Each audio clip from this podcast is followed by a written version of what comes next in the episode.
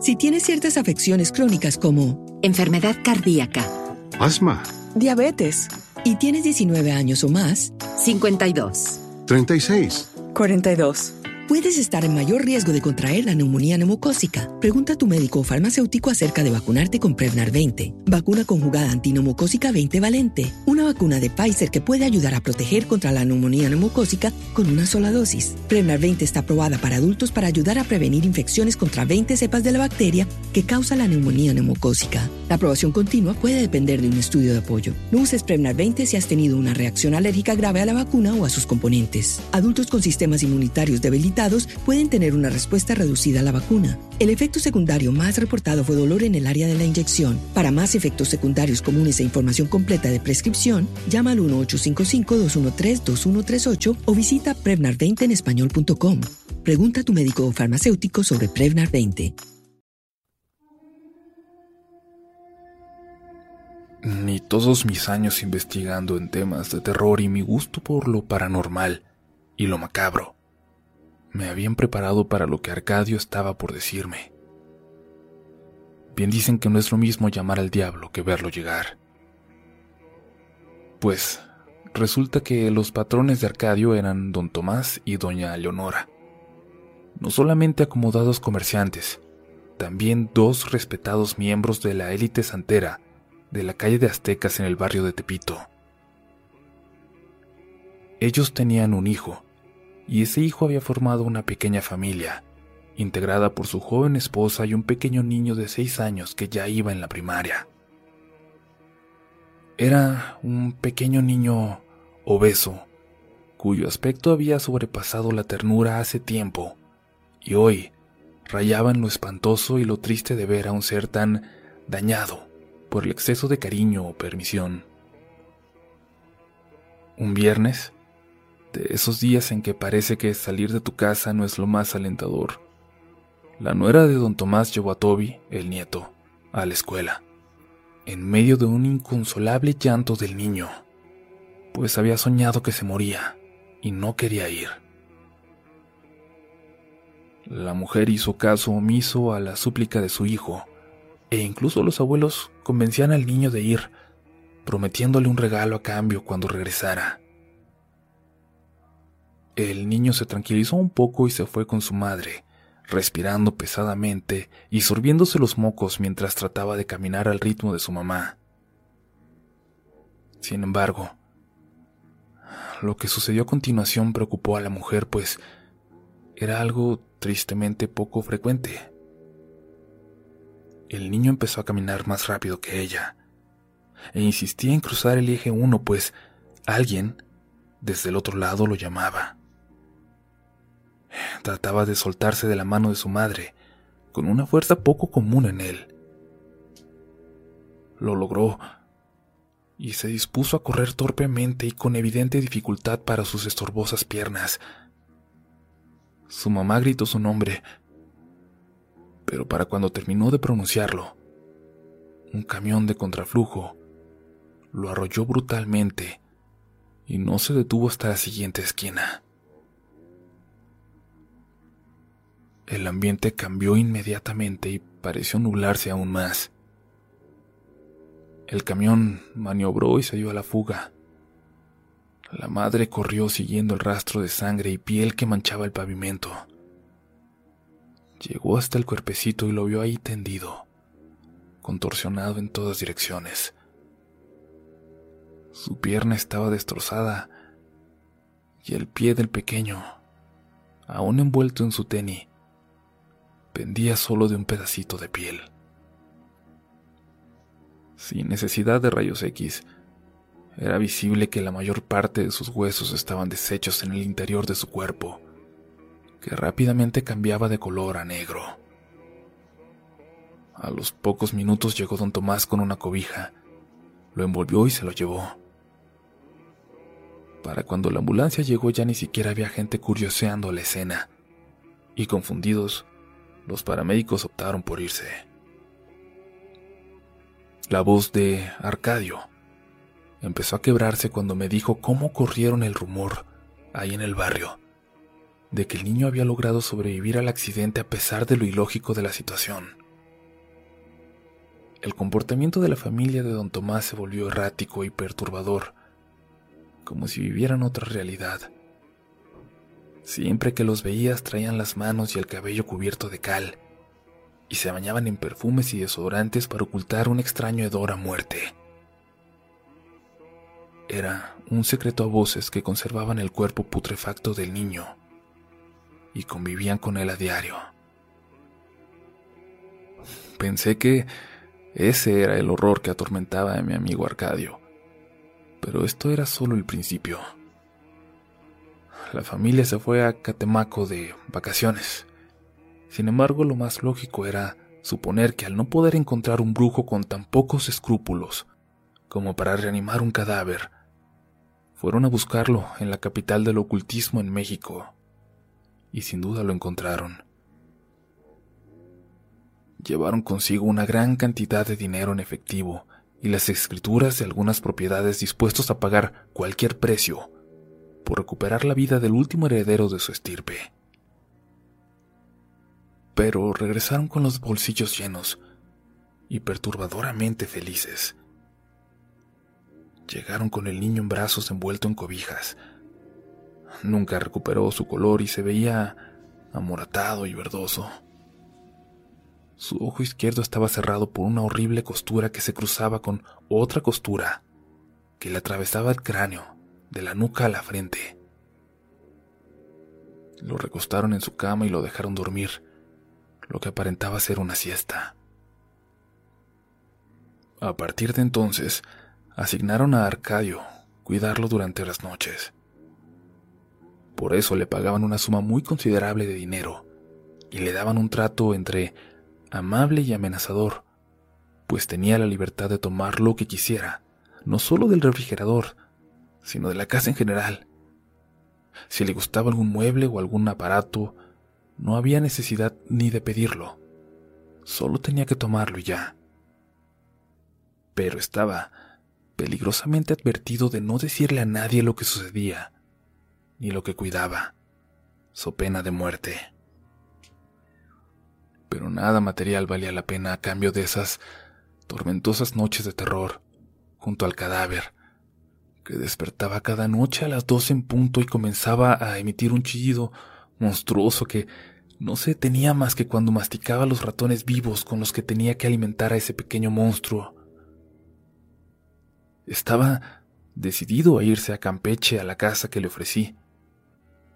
Lo acompañé a casa de sus patrones por sus cosas.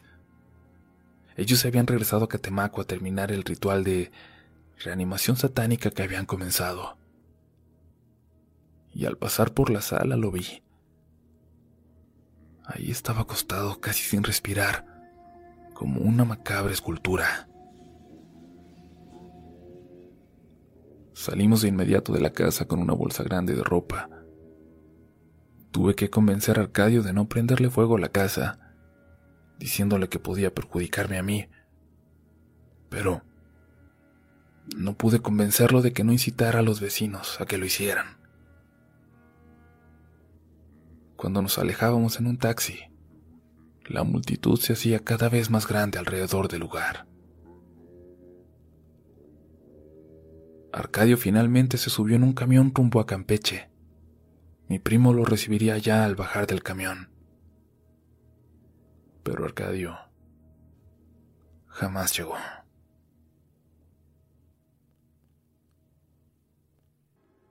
A mi papá le ha tocado vivir y experimentar cosas muy extrañas, paranormales se podría decir, desde su infancia en Tepeji del Río hasta su vida adulta por acá en la Ciudad de México.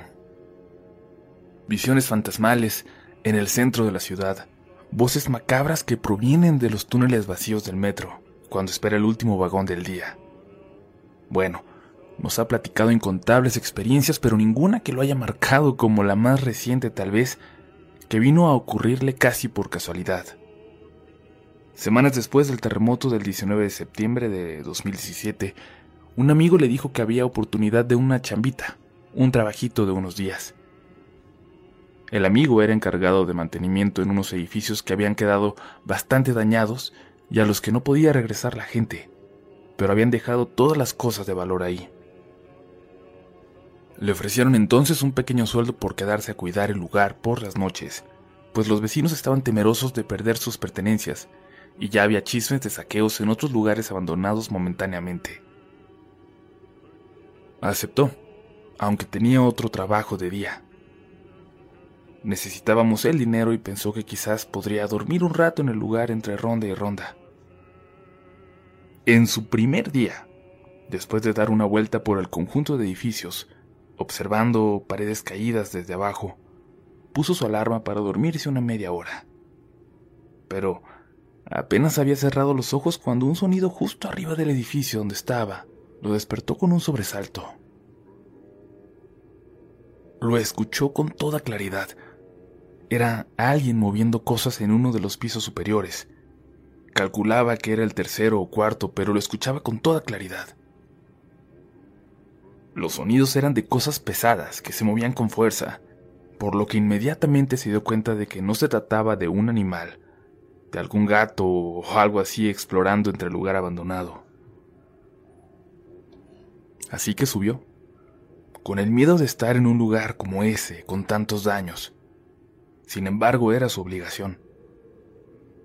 Tomó la lámpara que le habían dejado y subió lentamente, intentando caminar con mucho cuidado, como si eso fuera a ayudar a que no se fuera a caer el edificio. Subió ignorando los señalamientos de protección civil que indicaban peligro de derrumbe en cualquier momento. Llegó al piso desde donde provenían los ruidos. Las puertas abiertas dejaban ver el interior de los departamentos desordenados, los muebles caídos, todo en el piso. Todo lo de valor parecía seguir ahí. Y algo pasó detrás de él. Parecía una corriente de aire, pero él sabía que era algo más. Iluminó rápidamente a su alrededor, pero no encontró nada. Se apresuró entonces a las escaleras para bajar de regreso, pero cuando iluminó de rebote también las que daban hacia arriba, vio claramente cómo los pies descalzos de un hombre que parecían estar parados subieron apresuradamente al verse iluminados. Y pudo notarlos azules, como podridos, como engangrenados. Su primera reacción fue subir, comprobar si acababa de ver realmente algo o lo había imaginado. Cuando lo hizo pudo ver a una persona como en bata que entró lentamente a uno de los departamentos vacíos, pero lentamente como si ya no le estuviera tomando en cuenta a él con su lámpara. Tomó un pedazo de tabla que vio en el piso y armado con eso y con un gas pimienta, entró al departamento y cerró la puerta detrás de él. Estaba decidido. Buscó al intruso por todo el departamento. Y al final solo quedaba una recámara por revisar. Hurgó en ella lentamente, con más precaución. Revisó debajo de la cama y revisó en el closet. Definitivamente, no había nadie ahí. Y él sabía que nadie había salido. Fue cuando con un escalofrío se dio cuenta de que acababa de ver a un fantasma y salió corriendo del lugar. Aquí ya no sabe si esto también fue su imaginación o no, y dice que puede asegurar que el resto de la noche, desde abajo, desde donde estaba, notaba que alguien se asomaba por una de las ventanas de ese piso. Toda la noche, hasta que amaneció. Cuando se lo comentó a su amigo por la mañana, este solo le dijo que era normal y que también de día se había visto a esta persona. No he sabido de todos los inquilinos, le dijo. No sé si sea alguno que haya fallecido en el temblor y regresó, o si es un alma en pena que no encuentra su casa y la sigue buscando. Pero no pasa nada. No te puedo hacer daño, no te preocupes. Mi papá siguió trabajando un mes más hasta que pudieron sacar sus cosas los vecinos. Ya nunca subió el resto de ese tiempo. Y prefería no voltear a las ventanas de los pisos superiores. Hace poco nos enteramos de que, por fin, habían derrumbado ese edificio. Ya nunca supieron quién o qué era lo que aparecía en el lugar. When are you an American Express member? When you travel with the American Express Platinum Card and have access to Centurion lounges at over 40 locations worldwide, you're a member. When your American Express Platinum Card gets you seated at exclusive tables at renowned restaurants through global dining access by Resi, you're a member. When you arrive at live events through dedicated American Express Card member entrances at select venues, yeah, you're a member. That's the powerful backing of American Express. Learn more at americanexpress.com slash with Amex. Hace unos días alguien aquí en el grupo hizo una pregunta acerca de lo más tenebroso que te hubiese dicho un paciente, y yo compartí tres detalles. Uno que me pasó a, directamente a mí, uno indirectamente y el otro del que solo me enteré por pláticas con compañeros de trabajo. Así que les comparto lo que a mí me pasó con una señora que decían que era bruja. Omitiré el nombre del hospital así como su localización Trabajé por un lapso de cinco años en el área de urgencias de un hospital psiquiátrico. Me tocaba hacer el turno nocturno junto a otra colega y dos residentes, los cuales siempre nos apoyamos para sacar adelante el trabajo. Pero un día, martes 13 casualmente, me dejaron sola. Por lo común tenía dos o tres pacientes por noche, así que pensé que podría hacerlo. Y de hecho me iba bien hasta que dieron las dos de la madrugada una patrulla llegó al lugar. Un policía descendió y me dio una hoja membretada. En ella, un médico legista mencionaba que la señora que venía en la patrulla ameritaba internamiento y medicación. Pedí que la bajaran y en lo que la llevaban al consultorio le di una rápida leída a la hoja. Me di cuenta entonces que la señora había robado a un bebé de dos meses. El bebé era hijo de una de sus sobrinas, y en esa hoja entre comillas ponían, se encuentra la fémina poniendo en riesgo la vida del infante. Seguí leyendo y sobresalió la palabra bruja. Entró la señora con uno de los policías mientras detuve al otro y le pedí que me dijera por qué llevaban a la señora. Me miró y me dijo que leyera la hoja de referencia pero le respondí que no era muy clara la información, así que esperaba que una explicación más profunda pudiera hacer mejor mi trabajo. El policía se fue a sentar a las bancas que hay en el área de urgencias y me empezó a hablar en voz baja. Una chamaca de no más de 15 años nos paró cuando hacíamos nuestro rondín. Nos dijo que su tía se había robado a su hijo para hacer brujería y la acompañamos hasta una vecindad donde vivían. La chamaca corrió al primer piso y nos señaló el cuarto. Se oía mucho ruido dentro, y por fuera podíamos ver las sombras de mucha gente. Hasta pensé que era una fiesta y por eso nadie oía cuando tocábamos. La chamaca se desesperó y con una patada rompió el cristal de la puerta. Entramos y vimos a la doñita sobre una de esas estrellas que usan las brujas, y estaba agarrando el bebé de su piernita. Sé que no me va a creer, doctora, pero estaba sola la doñita. No había nadie más en ese cuarto. Afuera habíamos oído gentes hablando y hasta vimos sus siluetas en el cristal.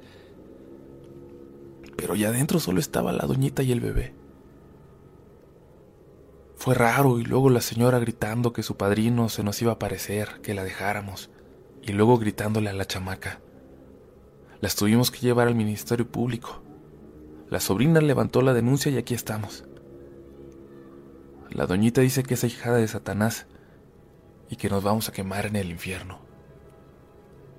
Para usted quizás sea choro lo que decimos, pero por esta, dijo mientras hacía la señal de la cruz, le juro lo que vimos en ese cuarto. Suspiré, ya que había lidiado antes con fanáticos de la magia y el ocultismo y sabía, según yo, cómo tratar a la señora. Tendríamos que hacer una evaluación médica y psiquiátrica para determinar su enfermedad y después ver si podía enfrentar los cargos que la sobrina había levantado ante el MP. Entré al consultorio y le pedí al policía que nos dejara solas. Ya que salió el policía de entre su rebozo, la señora sacó un cigarro y me pidió lumbre para encenderlo. Se lo negué y me pidió que revisara en el segundo cajón del escritorio. Cuando lo abrí, encontré un encendedor. Por alguna razón le encendí el cigarro y empezó por decir que no era la primera vez que la llevaban a ese lugar, que ya en dos ocasiones había estado ahí y que ya conocía a todos los médicos del piso 2.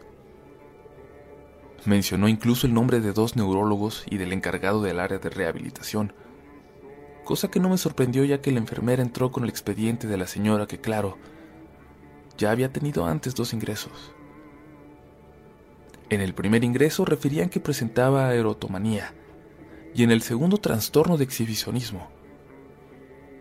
Y a mí se me hacía muy raro que esta vez llegaba por robo de infantes y decir que Satanás estaba con ella, algo que coincidía más con esquizofrenia a mi parecer.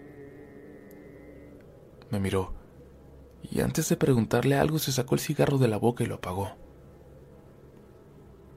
Tu novio no es de aquí, ¿verdad?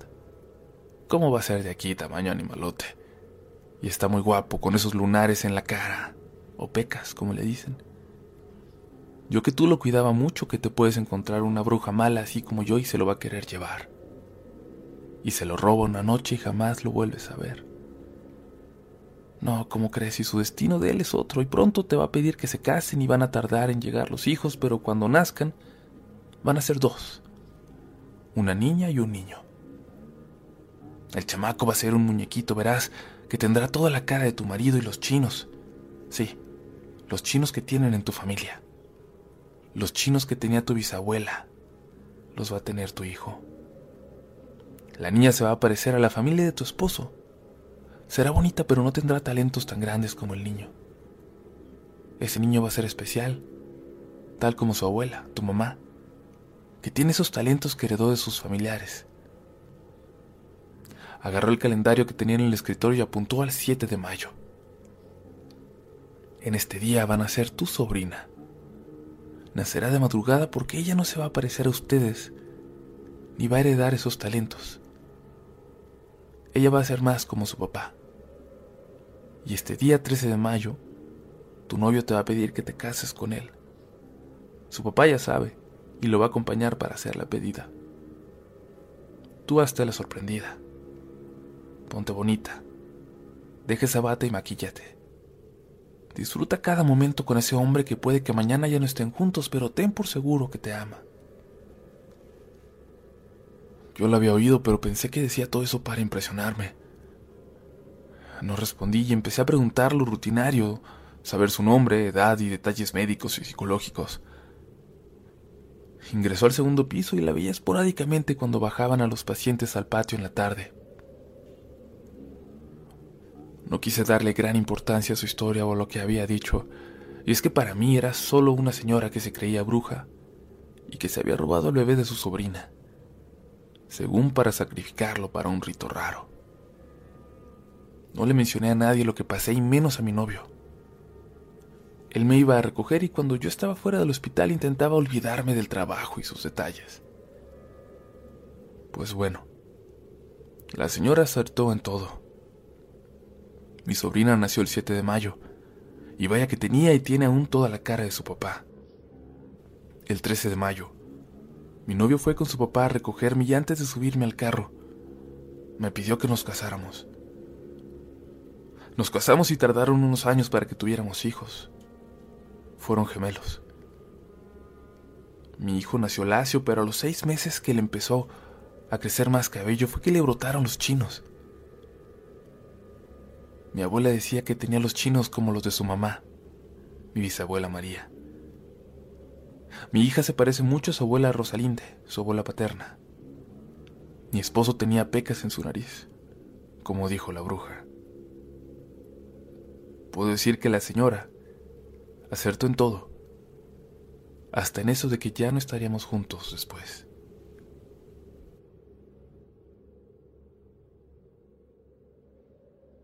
Comunidad Relatos de la Noche, antes de irse les quiero decir que si están buscando una selección de podcasts valiosos, así como transmisión de música gratuita, tienen que conocer Amazon Music.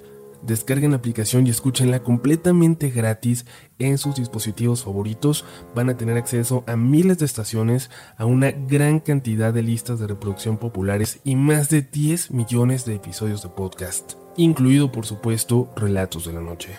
Personalmente he estado escuchando un montón estos últimos días las listas de reproducción de Viajando a los 70 y la de clásicos de rock en español, pero vayan y chequen entre las listas que ya tiene Amazon Music y seguramente van a encontrar algo que les va a gustar. Pero bueno, lo más importante es que no se requiere tarjeta de crédito, simplemente vayan a su tienda de aplicaciones, descarguen la aplicación de Amazon Music o simplemente pídanle a Alexa que reproduzca su podcast favorito en su dispositivo Echo o Fire TV. También pueden dirigirse a www.amazon.com.mx diagonal relatos de la noche para comenzar a escuchar gratis. Recuerden, no se requiere tarjeta de crédito y no se requiere suscripción. Vayan a descargarla y escuchar. Esto fue Relatos de la Noche.